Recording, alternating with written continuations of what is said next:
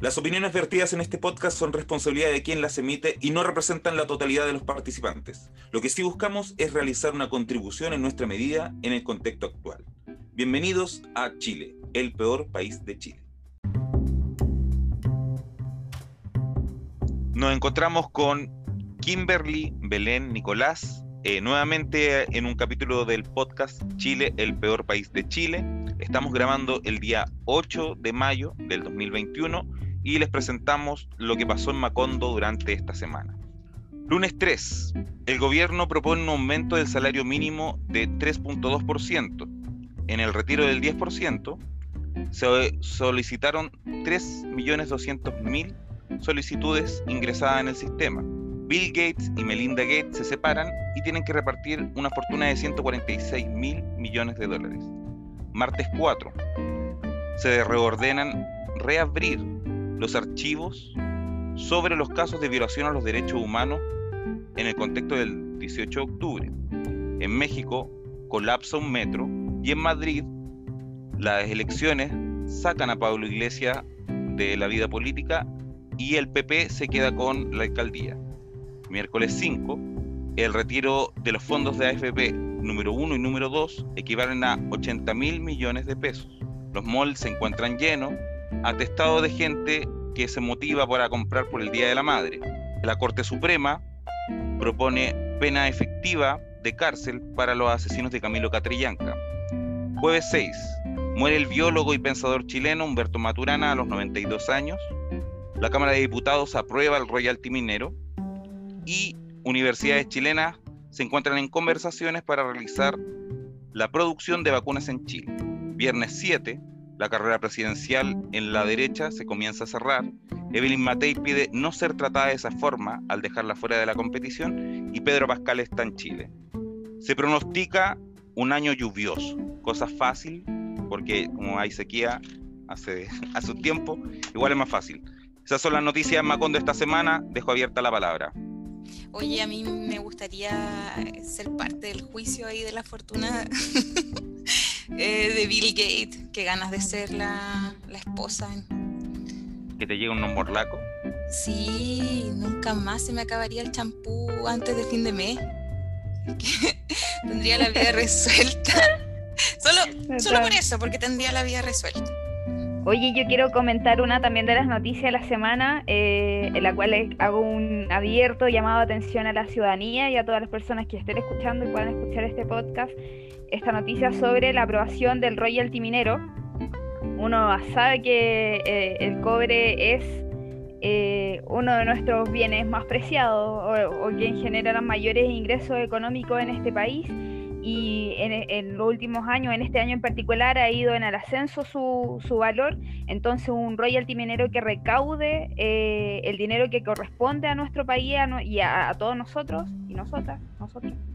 Eh, es importante ponerle ojo porque Piñera anunció llevarlo al TC, eso significaría invalidar eh, o tirar para abajo un proyecto que eh, busca hacer efectiva, efectivo juicio también a, no sé, pues a la recaudación que nos merecemos como país de la explotación de, este precioso mineral. Así que le hago un llamado a la gente a que esté atenta a, a seguir esta noticia. Es importante porque si tuviésemos una buena recaudación de cobre, o sea, perdón, de la plata que genera el cobre, cientos de cosas se podrían desarrollar en este país. Entonces, ese es mi llamado y ese es mi comentario de las noticias de la semana. Y lo que se busca con el royalty, en definitiva, que, que no es otra cosa que, un tributo, que es mejorar el tributo, es mejorar la recaudación de lo que se está, eh, valga la redundancia, recaudando como ya tributo previo en la exportación del, cobre. El royalty también aplica en función del cobre y en función del litio, que al parecer serían estratégicamente instrumentos de esta generación.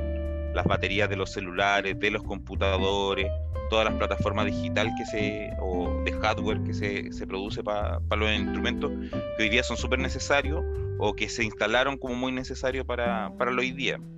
Creo que ahí igual también es un puntito interesante, eh, como lo que dice la patronal de la minería, la, Sociedad Nacional de, Minería, que de inmediato ponen el foco en que los empleos se van a perder, de que la minería se va a ir, de que esto no va a recaudar para el hoy día.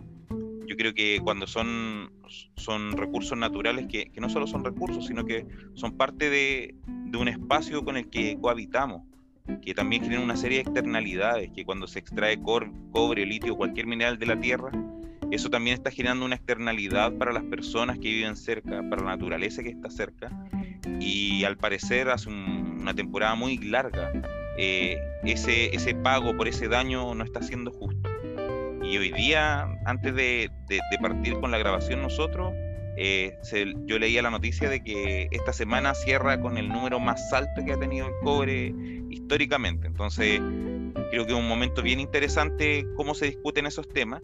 Y como último, ahora cierro, que cómo también se van poniendo otros sectores que no solamente son la patronal de la minería, sino que son sectores que prefieren el sistema como está establecido, como también buscan frenar ese tipo de discusiones. Eh, justo en la semana, el Consejo para la Transparencia estaba pidiendo que ni reforma tributaria, ni reforma de cobre, ni reforma importante en tributos se discutieran en este contexto. Un contexto que igual está marcado por un proceso constituyente, que está marcado por movilización, que está marcado por una crisis gigantesca en el sistema político. Así que no hay que perderse donde uno le va, poniendo los ojos en ese tipo de noticias. Y sobre el champú, el champú sin agua, que nos puede permitir Bill Gates si se separa y nos caen unos morlacos para acá, yo creo que hay que aprovechar, así como lo que sea. Muy importante eso del, del royalty, bueno, con, sumado a todas las otras leyes que se van a impulsar en este, en este periodo, sobre todo porque como está este intento de acuerdo nacional, que yo no sé en qué va a terminar, como de mínimos comunes, eh, que uno debiese pensar que fueran, debiesen ser máximos, pero en este caso son, son mínimos comunes, eh, van a requerir dinero, ¿cachai? Y ahí es como donde, donde se complica la cosa, porque lo que van a exigir se necesita plata. Sabemos de que este es un gobierno que no está, no está de acuerdo con endeudar al Estado. ¿cachai? Que igual es, algo extraño, por lo menos con, con, respecto, o por lo menos con el extranjero, quizás con, con los capitales nacionales sí, pero con el extranjero no. Que algo extraño que se da con respecto a, a la mayoría de los gobiernos de derecha, que Piñera no está de acuerdo con, con endeudar a Chile a ser extranjero. Y entonces no sabemos de dónde va a salir la plata para, para todos estos acuerdos que yo asumo, o yo creo que son acuerdos relacionados más con cosas económicas, ¿cachai? No creo que se pongan de acuerdo por una hueá ideológica, como que se van a poner de acuerdo con, con cosas económicas. ¿Y de dónde va a salir esa plata? No tengo idea. Y ahí está lo del royalty, lo del impuesto a los super ricos, que a veces da la impresión de que incluso algunos ricos o algunos empresarios estuvieran de acuerdo con la hueá, ¿cachai? Porque extrañamente en Chile, como el empresariado penca, que el empresariado que, no sé, que saca cobre, el empresariado, no sé, que vende uva, o que, o que, o que vende camisas que compra China, eh, es como el más reticente, ¿cachai? O el empresariado penca también que, que no sé, pues que gana plata con la universidad, con, con los derechos básicos. Pero si le preguntáis como al empresariado, que es como que un poco más innovador, no sé, me imagino, la otra vez leía, por ejemplo, algo de Fantuzzi o de Ducase que, ya, digámoslo, no son grandes innovaciones, pero por lo menos hacen alguna weá, ¿cachai? Como que no, no solamente rascan la tierra, ¿cachai?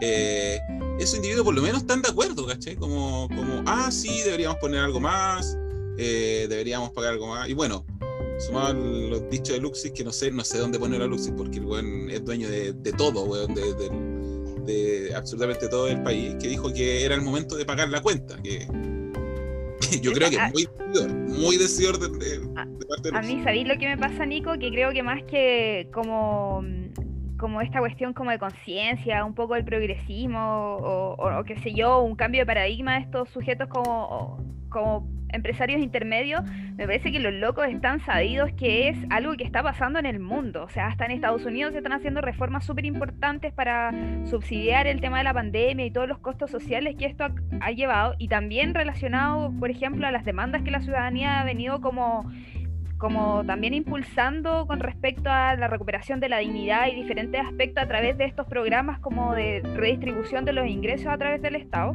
eh, me parece que los locos están más conectados con eso nomás, como que se dedican a mirar su ventana y decir, mira, afuera parece que en el mundo, hasta en Estados Unidos están tomando estas medidas, eh, no nos queda de otra, son más conscientes de que esta cuestión de que agarramos nuestra empresa y nos arrancamos del país y nos suben los impuestos, parece que no es tan viable, son como yo creo menos autoengañadores eh, en ese sentido. Eso como me parece un poco pero yo igual quiero ser súper enfática y insistir en este llamado a la gente en estar atenta, porque siento que el cobre eh, ha significado históricamente eh, un espacio como de reivindicaciones y resistencias con respecto a la dignidad de, este país un, poco. Me, hay se me viene a la cabeza una canción súper antigua de Ancianita, pero de Quilapayún, que se fabrica, o sea, que se construye se elabora eh, a partir de la recuperación de, de la chilenización del cobre y todo el tema. Eh, y habla un poco de esto, de recuperar el cobre o, tomar estas medidas como, aunque sean como diminutivas de un royalty nomás, eh, como parte de un proceso de dignificación también de, de, la gente de nuestro país. Eso. Y yo, yo quería sumar que en algún momento como que el Nico planteaba no sé, la percepción de la elite o la Kimberly también, en relación como lo que hay que hacer hoy día. Em, hace un tiempo salió un estudio del, del COES, que es del Centro de Estudios de Conflicto y Cohesión Social, y ahí habían cuestiones súper interesantes, porque bueno, dividían a la élite en élite económica, élite política, élite cultural, y ahí había algunas diferencias. La élite cultural era la, era la más progre dentro de las otras élites, y la élite económica era más dura que la élite política. Pero lo que me llamaba la atención era que dentro de la élite política, porque estaba disgregado, eh, la percepción sobre si la desigualdad, no, cuál es el tema más importante a instalar hoy día en el debate público político eh, en relación, por ejemplo, a la constituyente, mencionan a la desigualdad social, mencionan que la desigualdad, más del 50% de la élite política cree que la desigualdad tiene que estar como uno de los temas más importante a problematizar. Eh, pero cuando les preguntan como en específico cómo se manifiesta eso, solamente lo, lo reducen a lo laboral, a las ofertas de trabajo pero a, problematizar, por ejemplo, el derecho de nacimiento que implica nacer, no sé, en ciertas comunas de Santiago y en ciertas familias, nada. Respecto al acceso a la educación, así como oportunidades de perfeccionamiento, en el fondo cuestiones más amplias que sí permitirían quizás como aportar a una igualdad o avanzar un poquito en ello, no, pues y eh, como que eso da cuenta de la desconexión que tiene esta gente para con el resto de, de Chile. Como que ahí hay un Chile chiquitito habitando hace un tiempo ya. Sí, pues se da, se da careta como, como ustedes observan. Ahora, yo siento que igual hay, tampoco es como, o sea, se dan en la mayoría, pero no sé si en todos. No es que me ponga como abogado del diablo de del empresariado, si yo no, no, mando ni a mi perro, ¿cachai? Pero, pero, sí hay, yo creo que hay sectores que igual hacen la nota. Eh, lo, que lo único que a mí no, es complicarme, pero, pero siento que este país tiene eso, como, como Macondo, como dijo el mono al inicio.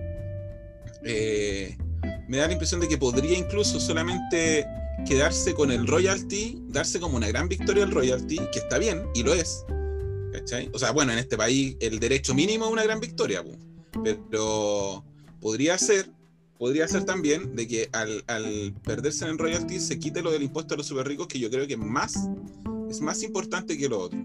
Porque incluso poner la, poner la cuota o, no sé, como la, el ojo en, bueno, ¿a quién le vamos a cobrar impuesto? ¿A la riqueza o le vamos a poner el impuesto a las empresas, porque yo creo que eso es muy, muy relevante y que es algo que, que se está discutiendo como muy, muy por debajo, pero algo muy extremadamente relevante. Como le vamos a cobrar el royalty a la, a la empresa que produce cobre o a la persona que está sacando plata del cobre, que es muy, muy distinto. Para cerrar este espacio del comentario de noticias, eh, vamos a poner un temita de la Evelyn Cornejo que se llama La chuma inconsciente que dale play.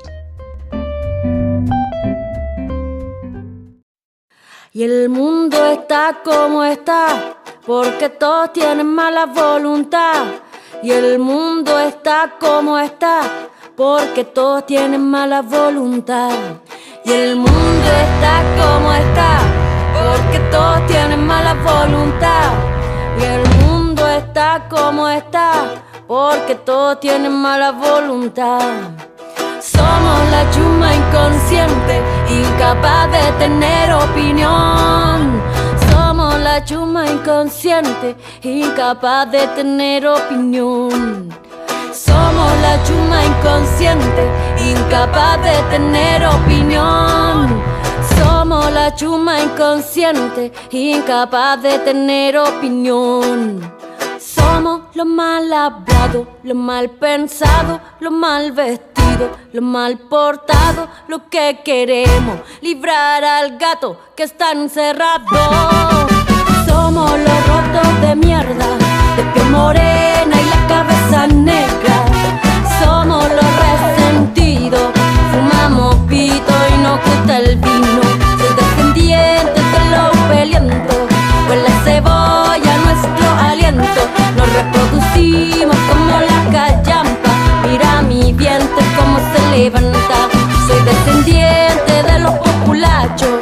porque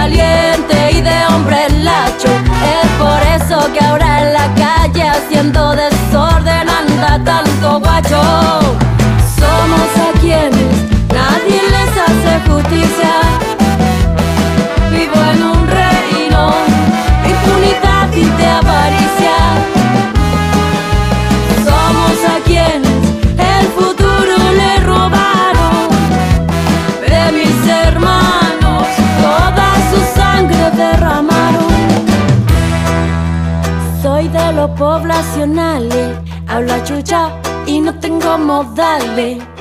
Somos los guasos sureños, hablamos mal y tomamos pipeño. Soy de los más marginales, aprendimos a nadar en los canales. Juego con la tierra, juego con la calle. Yo no me enfermo y nunca tomo antigripales. Soy de los más Un intro bacán, psicótica y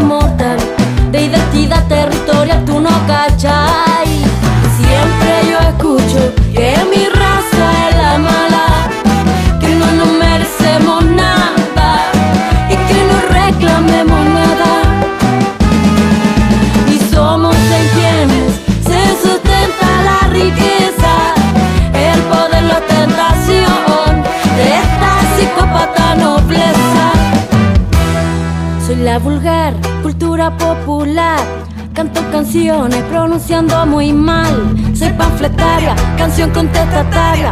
Porque la música oficial no acepta crítica social. Soy panfletaria, canción contestataria.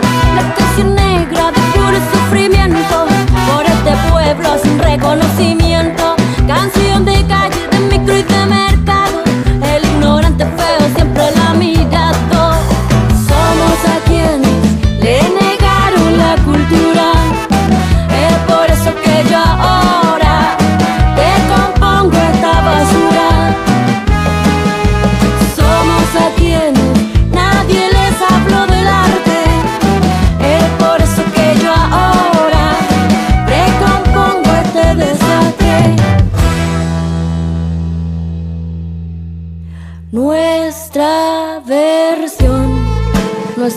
los diarios ni en la tele, pero la encuentra de mil colores en las paredes. Criminalizan si te pones a pensar. Somos delincuentes para la cultura oficial. Nuestra versión no está en los diarios ni en la tele, pero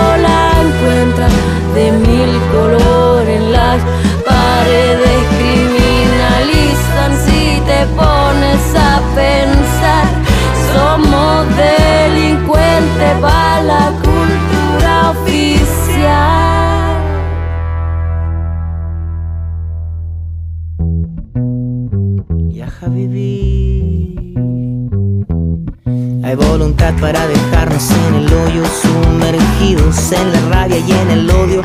Pero tenemos fuerza y creatividad Para escapar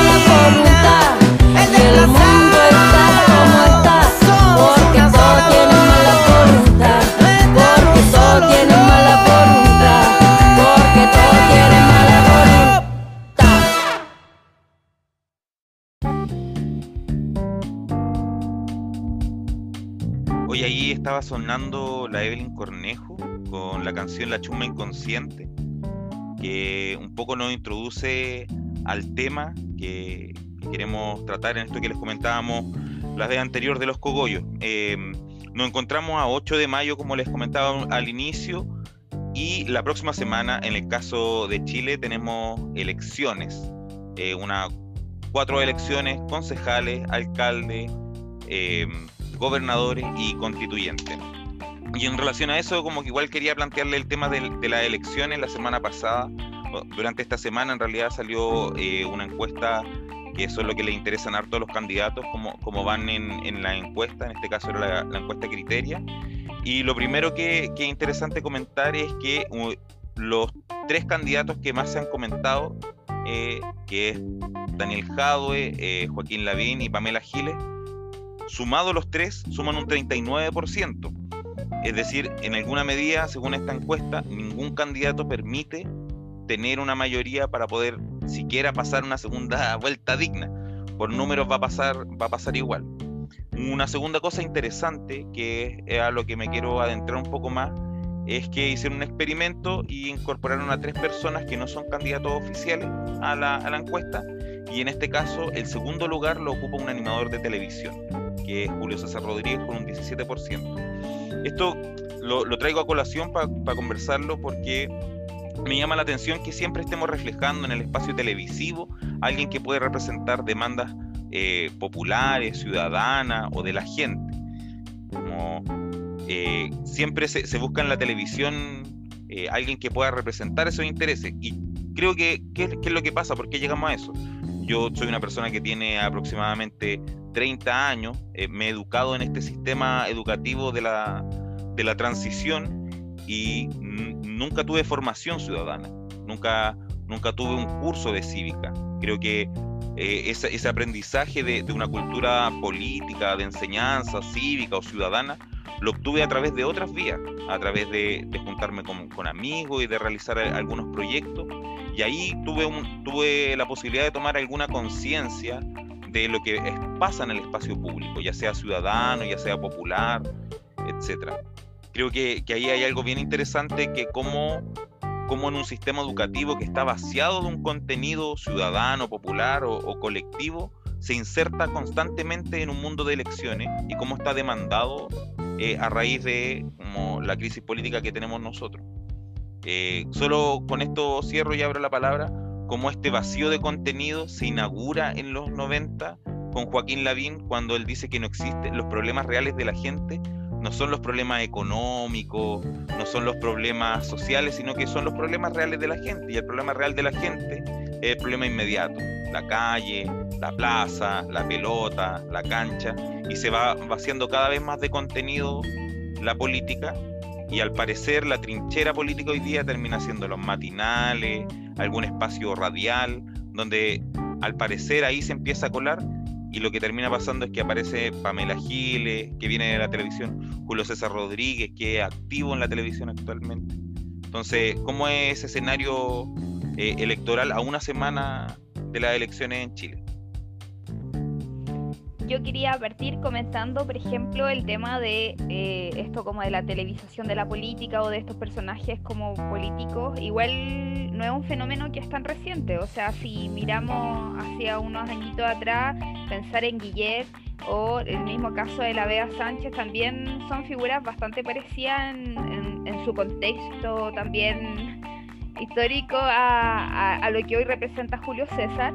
Y siento más que más que me, confunde esto, no sé si tiene que ver con que nos educamos con la televisión, entonces encontramos ahí referentes, o más bien tiene que ver con que vemos en la televisión a estos sujetos que tienen la tribuna y la posibilidad de decirle al poderoso y interpelar al poderoso y poder, y poder comunicar eh, lo que la gente y la calle está diciendo, entonces no sé si, si per se a mí me parece un elemento eh, complejo. Yo soy de las que creo que eh, somos seres humanos políticos, entonces que todos en algún momento o periodo de nuestra historia nos podemos dedicar al ejercicio político institucional. Eh, no creo que porque Julio César esté en la televisión esté como menos capacitado que ciertos hueones que estudiaron, perdón el improperio, pero ciertas personas, de sujetos y sujetas que estudiaron carreras que están como ligadas a la política, como podría ser como el derecho, qué sé yo, eh, y que ellos sean solo los indicados, los elegidos a ocupar estos cargos. No, me, preocuparía más es como en el discurso que emite el sujeto a que el sujeto sea como televisivo. Eh, y frente a eso, eh, pasar al tema de la Pamela Giles, que esté marcando la encuesta es también me, parece que es como un poco un fenómeno que, se, también se ha estado dando en la, región latinoamericana últimamente, como, como también estas especies de populismos televisivos, medios como eh, subjetivos, no sé, como jugando un poco como como esta, esta lógica popular, moderna, eh, no sé, son complejos, hay que prestarle atención porque, como se señalaba la otra vez el Matamala, eh, Daniel Matamala, eh, pueden estar muy cerca al fenómeno de, Donald Trump. A, mí me pasa algo extraño, igual como lo veo como un poco esperanza que salga Julio César. Pero lo planteo de otro punto de vista. Yo, yo entiendo a lo que se refiere Paulo, que, que claro, como que al final no estuviera educando la, la televisión y que se posicionan de, de, la televisión eh, los sujetos independientes de su pensamiento político. O sea, tenéis Mike Torsini del Frente Amplio, a, no sé, a, a Molina, Andrea Molina de, de la derecha y como que da lo mismo en realidad lo que dijera, lo que pensara, lo que importa realmente es como que salen en la tele. Pero el fenómeno de Julio César no es así, como que no es que salga en la tele, es que dice algo que no se dice en la tele. ¿cachai? Y eso lo posiciona en un lugar. Lo malo de esto es que lo posiciona en contraposición a otro, ¿cachai? No lo, no lo posiciona dentro de lo que hay que hacer. ¿cachai? No se plantea un programa, ni un proyecto, ni nada, sino que se plantea por negación del otro. Que bueno, cualquier persona te podría decir, bueno, igual eso, eso es la política, bla, bla, pero eh, pero en este caso no hay proyecto. A mí me pasa que hasta Pamela Giles, hasta la, encuesta anterior de Criteria, me pasa de que la gente al inicio como que le gustaba alguien que presentara como un proyecto. Después pasó de que le gustaba alguien que diera un buen discurso, me imagino como a Lagos. Y, y la vi. Después le gustaba alguien que saliera una foto que era, que era buena, que la bachelet con la foto arriba del tanque. Después, ¿cierto? Y después, después de la foto arriba del tanque, le empezó a gustar eh, alguien que no dijera nada, que fue como Piñera. La campaña de Piñera fue guardar silencio. Y ahora con Giles es como que le gustara a la gente que hablara weá, ¿cachai? Porque Pamela Giles habla tonteras, ¿cachai? Si no habla, no habla cosas muy coherentes, como que, como que su. Cuando, yo me doy cuenta cuando alguien tiene que hacer una entonación diferente para decir algo es porque no está diciendo algo interesante. Entonces, todos los discursos de Giles, todo lo que hizo Giles lo hace con una entonación diferente, como por ejemplo lo que decía hoy día de Boric, ¿cachai? Que podrá ser cierto, ¿cachai? Que la gente no le crea a Boric, que por eso la gente no firma.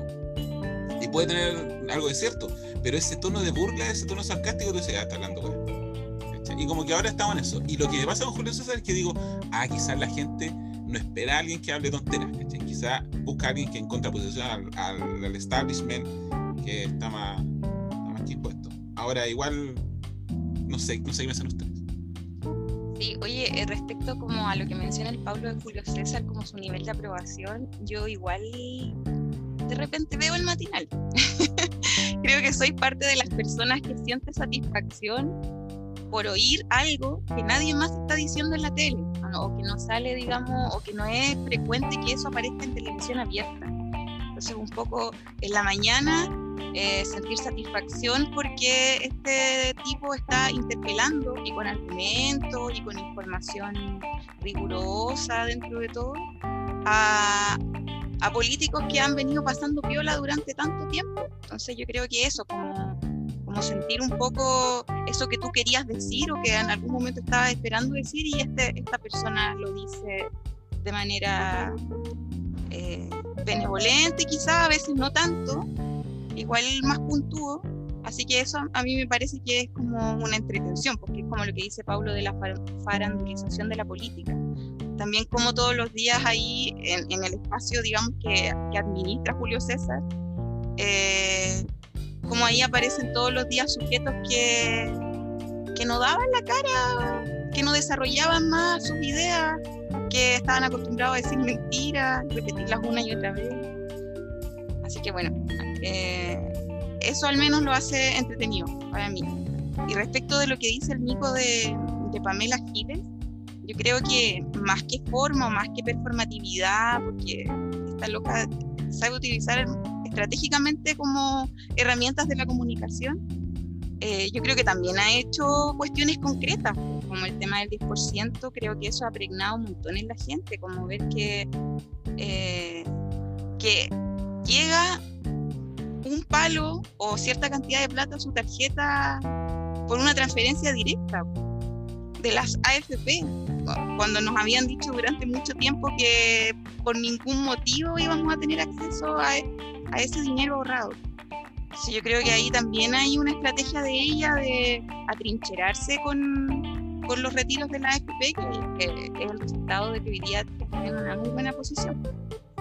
Ahora, para mí, Pamela Giles, en lo personal, es un enigma, yo no sé, es como un pulpo, a veces siento que, tira, no sé, como manotazo, eh, pero es un enigma cuál es su proyecto, eh, cuáles son sus intenciones reales en, la política o en los cargos que quiere acceder. es bien enigmático e, ella como figura. Oye, y, solo, solo aportar que mm, creo que hay, hay, dos cosas bien importantes como, o, que me llaman la atención. Esto que, que, plantea, que planteas tú, Belén, esto de, de que queda expuesto, como lo, tonto, lo sin argumento en algunos casos, o lo sin proyecto político, como lo tonto, Chalper, como estos son los Naruto, guerreros, que loco, era buscar en Google dos minutos, No, era más, más complejo que eso, o lo sin argumento, cuando le preguntan a alguien o lo interpelan, creo que esa interpelación estaba eh, no estaba en, la televisión y, y, por eso de repente se, se, pasa eso, y voy con lo que decía Kimberly a, hace un rato, si es que nos educaron con la televisión y por eso lo validamos, o la televisión tiene un espacio, una tribuna que, está siendo interesante. Yo creo que, cualquiera de las dos formas que, sean, creo que lo importante es cómo hoy día, más allá de los candidatos o de, de las personas que vayan a encabezar los proyectos, cómo también reposicionamos lo político que puede ser de que lo hayamos aprendido en la televisión, lo hayamos aprendido por experiencia social o lo estemos aprendiendo ahora, pero cómo eso se vuelve algo más importante que si es un nombre o es otro nombre. Eso va a terminar siendo eh, dirimente en alguna medida como en la ética, en cómo va a actuar. Pero creo que ahí hay algo que lo que decía Nicolás hace un rato, como lo de los proyectos. puede ser un buen discurso, pero a, a Bachelet la dejaron sola porque no se leyeron el proyecto. ¿cachai? O, Ricardo Lago estaban todos con el proyecto y estaban todos tan en el proyecto que fue el presidente que cuando se fue, todos los empresarios le aplaudieron felices de pie para haber concesionado todo el país. Entonces yo creo que es bien importante cuáles son, cuáles son los candidatos, pero también es importante cómo nosotros eh, nos involucramos, cómo vamos nuevamente constituyendo lo político.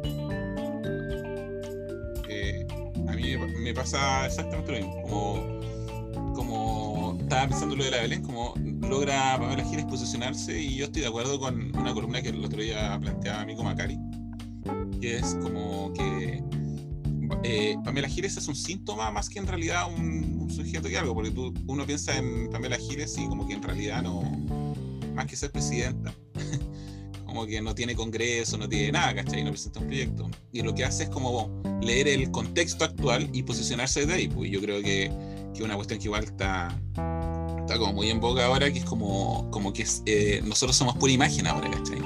Como el Instagram, el Facebook, como que en realidad lo que vende es la imagen, ¿cachai? Y claro, como que la mayoría de la gente, por ejemplo, no sabe de que el proyecto del 10% lo planteó alguien de la DC, ¿cachai? ¿cachai? Walker. Pero, pero ¿a quién ven? A la, a la primera Giles porque es la que más le con el proyecto, ¿cachai? Cuando quizá en realidad no intervino en nada, ¿cachai? No intervino en nada más que en correr como Naruto, ¿cachai? Pero claro, como es la imagen lo que se vende en la actualidad y la imagen es lo que importa, eh, pasa eso, como que uno visualiza de inmediato y la gente lo está viendo de esa forma también. Bien, ahora vamos a pasar al otro cogollito que trajimos el día de hoy.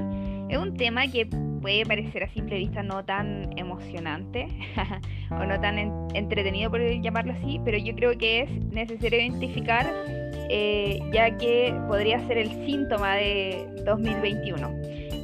Ahí revisando Instagram y todas estas redes me encontré con un Pictoline que hablaba sobre languidecer. Me llamó mucho la atención eh, esta palabra no conocida eh, para mí y, y, leer lo que el, eh, el Pictoline contaba sobre, sobre esto. Dice que languidecer es una sensación de estancamiento y vacío, como si estuviéramos arrastrándonos para pasar los días, mirando tu vida a través de un parabrisas extrañado.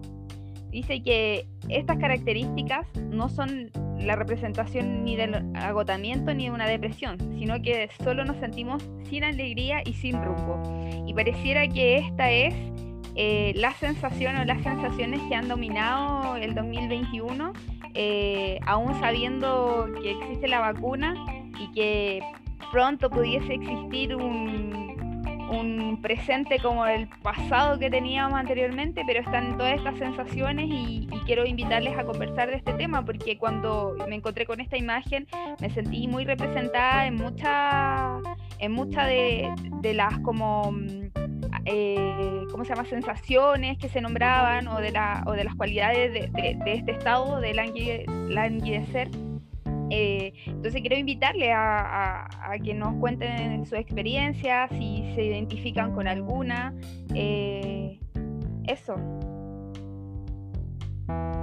Oye, yo me gustaría aportar en, como en, la línea de, de, de esa languidecer, como hace poco también un, filósofo chileno lo decía, como cómo ingresamos a este siglo XXI ingresamos a un siglo XXI que al parecer lo primero que se presenta para un montón de estudiantes universitarios que, que están ingresando este año a la universidad o cabros que están en el colegio o personas que tenían proyectos más adelante se encuentran con una pandemia, se encuentran con una, una sensación gigantesca de incertidumbre.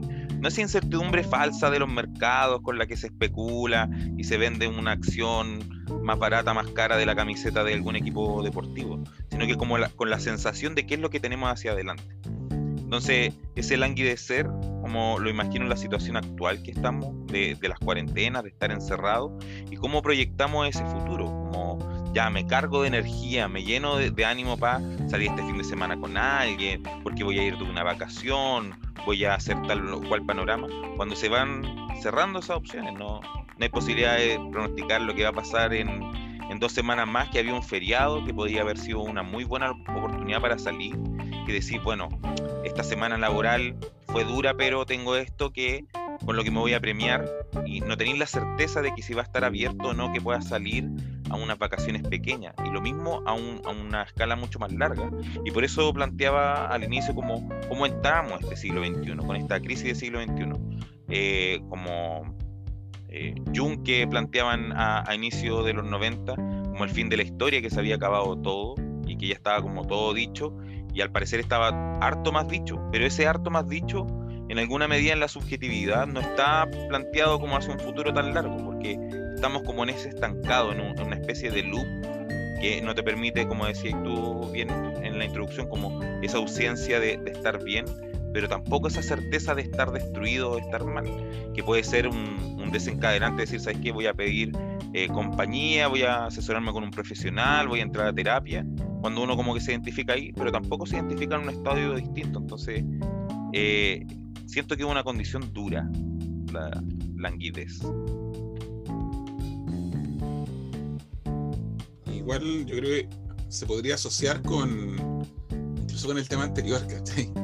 Como, como yo, yo siento que el languidecer, bueno, es como perder fuerza, ¿cachai? Como, como no, no querer hacer nada. Y claro, la salud mental en Chile es un tema a tratar, creo como de ahora en adelante, como muy muy relevante, pero se podría asociar a lo anterior porque hay como una sensación como de no esperanza, ¿cachai?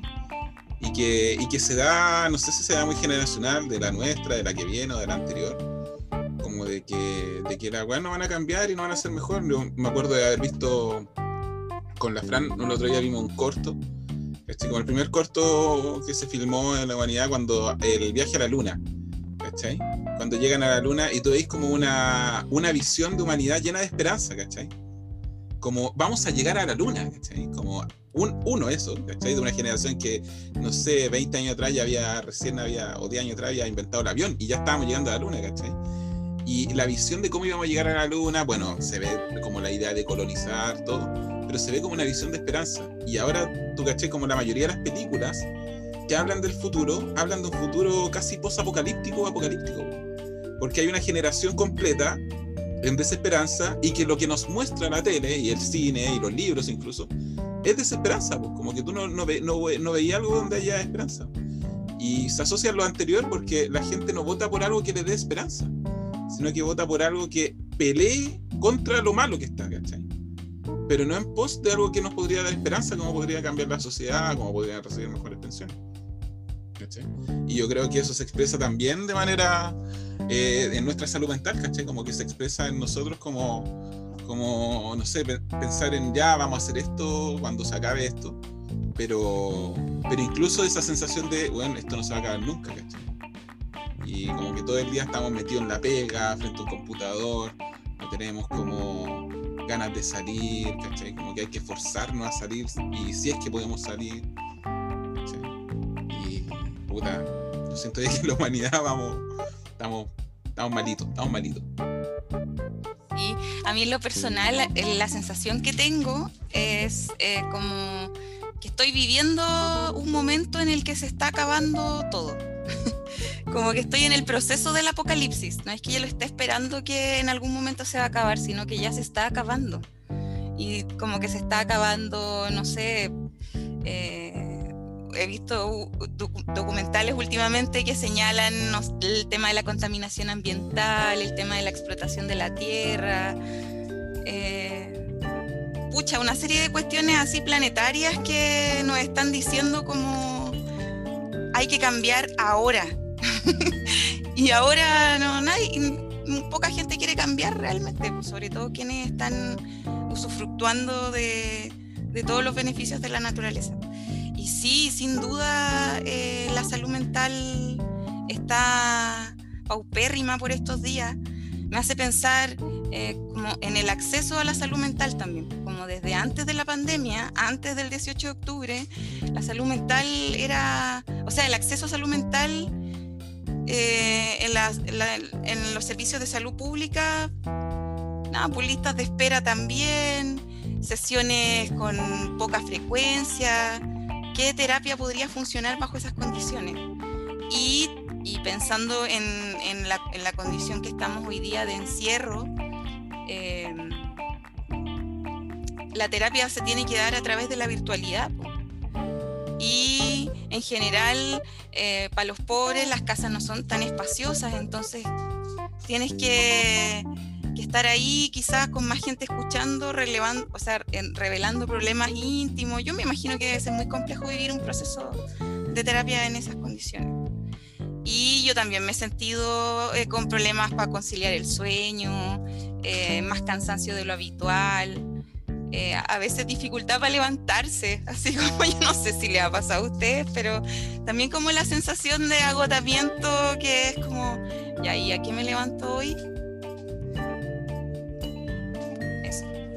Sí, eh, complementando un poco lo que decía la, Belén y lo que decía Nico también anteriormente sobre mm, esta imagen de, una generación llena de esperanza, me acordaba de, que delante leía que eh, a un autor, a Thompson, que señalaba que la generación entre guerras eh, vivía el, como el presente sin proyectarse hacia el futuro, sin, sin, sin imaginar, sin planificar, sin poder como pensar su vida a futuro y me sentí muy identificada con eso también, pues como con esa sensación o ese pensamiento como de estos momentos de eh, no poder planificar y proyectarse y eso te hace mantenerte en un estado como, como sostenido en el tiempo, en el espacio, sin, sin, sin raíces, sin, sin sustento sólido.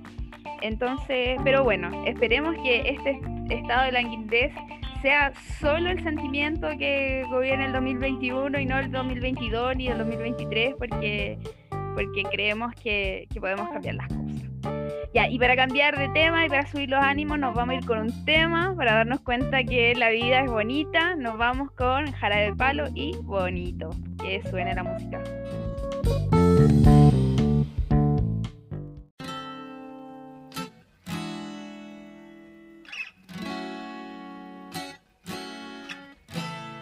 Bonito, todo me parece bonito. Bonita mañana, bonito lugar, bonita la cama, que bien se ve el mar. Bonito es el día que acaba de empezar, bonita la vida.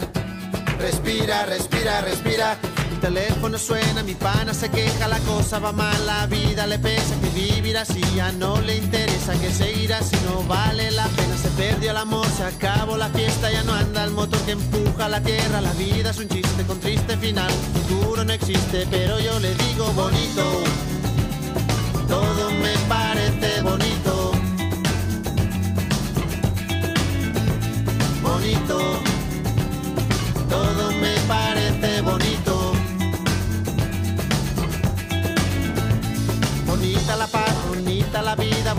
volver a nacer cada día, bonita la verdad cuando no suena mentira, bonita la amistad, bonita la risa, bonita la gente cuando hay calidad, bonita la gente que no se arrepiente, que gana y que pierde, que habla y no miente, bonita la gente, por eso yo digo bonito,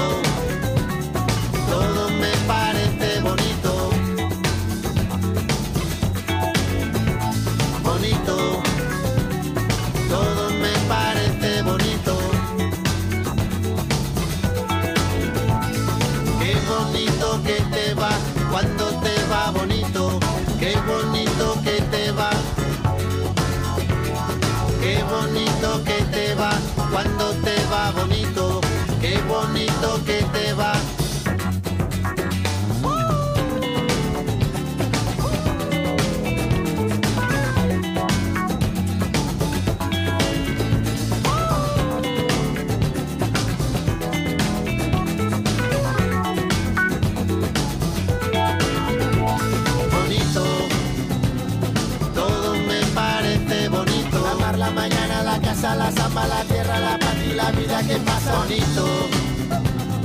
Todo me parece bonito. Tu cama, tu salsa, la mancha en la espalda, tu cara, tus ganas el fin de semana. Bonita la gente que viene y que va bonita, la gente que no se detiene, bonita la gente que no tiene edad, que escucha, que entiende, que tiene y que da bonito porte, bonito pere, bonita la rumba, bonito José, bonita la brisa que no tiene prisa, bonito este día, respira, respira, bonita la gente cuando es de verdad, presente, bonita la gente que estuvo y no está bonito.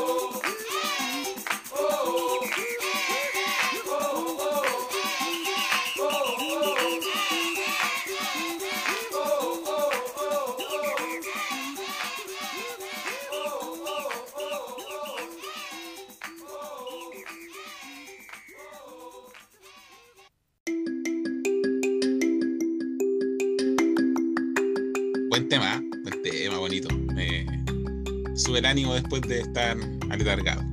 Eh, chiquillos, ahora vamos con las recomendaciones de esta semana, que hay dos muy buenas. Dos recomendaciones muy, muy buenas. No sé quién quiere partir, Pablo, Belén, ¿cuál de los dos? Sí, Parto yo, Ya, parto hágale. yo. Más, Hágale. más breve. Les eh, quiero recomendar una serie de Croacia. Se llama The Paper. La pueden encontrar en Netflix como The Paper. El nombre original es De Novine, eh, del director Malibor Matanic. Esta es una serie que se concentra y cuenta la historia del último diario independiente de Croacia y cómo este es comprado por un empresario y cómo se va contando un poco las redes de poder, las redes de, estrategia, eh, comunicacionales, políticas, empresariales, incluso eclesiásticas. Em, cuando Mario Cardum, eh, este empresario, eh, compra el diario de Novin y cómo también va cambiando la pauta noticiosa, cómo va cambiando dónde se le va poniendo énfasis, cuáles son la estrategia. Yo creo que, que una serie entretenida eh, para ver, pero también como para hacerse un poco la idea de lo que va pasando tras bambalina de cuando uno lee una noticia. Hace un rato igual nos, nos, venimos dando cuenta de cómo aparecen estos nuevos centros de información como CIPER, eh, como otros medios, pero también hay otros medios más antiguos que tienen otra estrategia de funcionar, como el Mercurio, la Tercera, creo que gráficamente, si uno no se lo ha podido hacer una buena imagen, yo creo que la invitación a ver The Paper, la serie, es una, buena, una buena ventana para que se hagan una idea de cómo funcionan estas redes, eh, muchas veces no tan limpias. Eso. Eh, bueno, yo quiero recomendar una película que vi el fin de semana, que voy a decir el nombre en español. si alguien lo quiere decir en inglés, bienvenido sea se llama eh, Judas y el Mesías Negro y esta trata sobre el asesinato del líder de los Panteras Negras em, en Illinois. Illinois, algo así. y eh, bueno, el líder, que es Fred Hampton, es traicionado por otro, perdón, integrante del partido que se inserta como sapo y que eh, poco a poco va ganando la confianza del protagonista y que incluso en algún momento llega a ser el jefe de seguridad. Bueno, todo esto se desarrolla en los años 60 en los Estados Unidos, donde los Panteras Negras empiezan a tomar mucha fuerza y también pasa que se articulan con otros piños puntú igual que ellos, igual de armados y revolucionarios. Y la película muestra también como la escalada de, violencia que surge a propósito del miedo de quienes han sido, perdón, del miedo a quienes han sido oprimidos que levanten luchas liberadoras, lo que pasa, digamos, Colombia, Chile. Eh, bueno, muestra la conspiración de los blancos para exterminar sea como sea la chispita revolucionaria que estaba surgiendo en ese momento. Está dentro de las pelis que se nominaron este año a los Oscars. Estuvo nominada eh, a Mejor Película, pero no ganó pero sí ganó como mejor actor de reparto. El director es Chaka King, yo no lo conocía, la verdad. Eh, así que se la sugiero, por si quieren verla. Ahora, eso sí, no hice también mi tarea y está disponible en Netflix, pero yo me imagino que debe estar disponible en alguna paginita donde se, se descargan películas gratuitas o no sé si alguno de ustedes sabe exactamente dónde podrían encontrarla. Yo la vi en peli retro, debo decirlo. No es que esté proponiendo pirateo ni nada, pero. por, si acaso, por si acaso la vi ahí. No, circulación gratuita. Ahí está, peli retro. Eh, es buena la película, eh, es buena. El tema es muy bueno. Yo no la encuentro tan como calidad de película. No, a mí no, no, me gustó tanto, pero el tema es muy, muy bueno, muy, muy bueno. Y me pasó, Careta, de que encontré ese actor, no sé quién es el actor que hace del, del agente del FBI, muy buen actor. Sale muy, muy bien, muy bien el papel, las transformaciones de pasar de un, de un sujeto demócrata, comillas, como que no es que no es que odia a los negros, sino que sino que no quiere los extremos hasta ver cómo es su transformación hasta llegar a lo a lo otro que no podemos decir porque no queremos dar un spoiler, pero sí. Está en Cuevana también. Me avisan por interno. Y yo me, me tomo de esta recomendación y apenas termine este programa me instalo a verla, porque me, me atrajo, me atrajo. El tema de las de, del proceso de Panteras Negras y todo eso y, y el levan- levantamiento en Estados Unidos es maravilloso. Así que me tomo del, de la recomendación de hoy y me la llevo. Y, sobre esa misma que, aprovechando que te va a llevar la recomendación, aprovechamos de cerrar el capítulo de hoy, agradecerle a las personas que se quedaron hasta acá escuchando, eh, agradecemos a Nicolás, a Belén, a Kimberly de haber participado nuevamente y los dejamos invitados para seguir escuchando el podcast Chile, el peor país de Chile. Eh, ¿Quién va a presentar la canción? Ya, pues yo, pues nos vamos con un temita, Los Tontos de Zetangana, ahí para mover la cuerpo en, en- pandemia, en cuarentena, así que adiosito.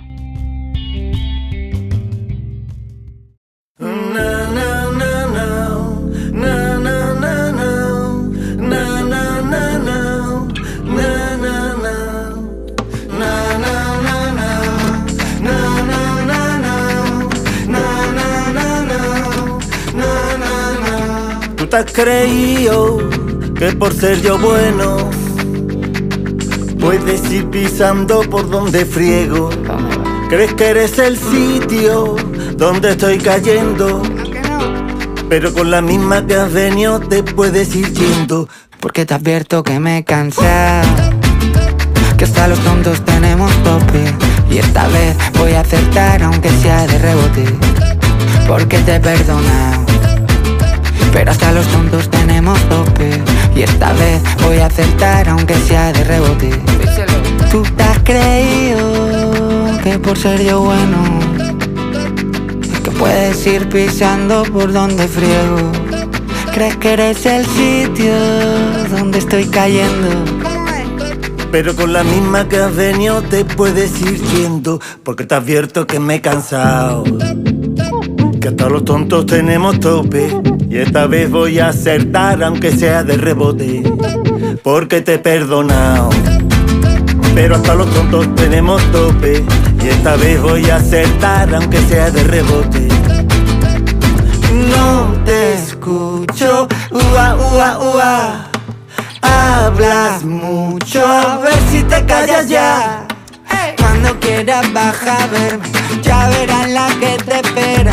Con culebras y serpientes. Voy a meterte en la nevera. Cuando quieras baja a verme, ya verás la que te espera. Con culebras y serpientes, voy a meterte en la nevera.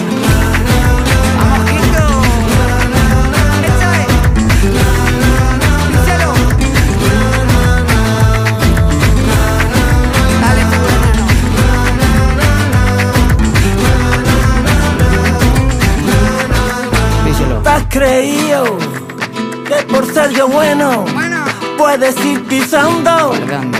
por donde friego? ¿Crees que eres el sitio donde estoy cayendo? Pero con la misma que has venido te puedes ir yendo. vámonos! ¿Tú qué te has creído? Que por ser yo bueno qué? puedes ir pisando por donde friego. ¿Qué va? ¿Crees que eres el sitio ¿Dónde estoy cayendo? Pero con la misma que has venido. Mira. Vámonos. Uf, uf.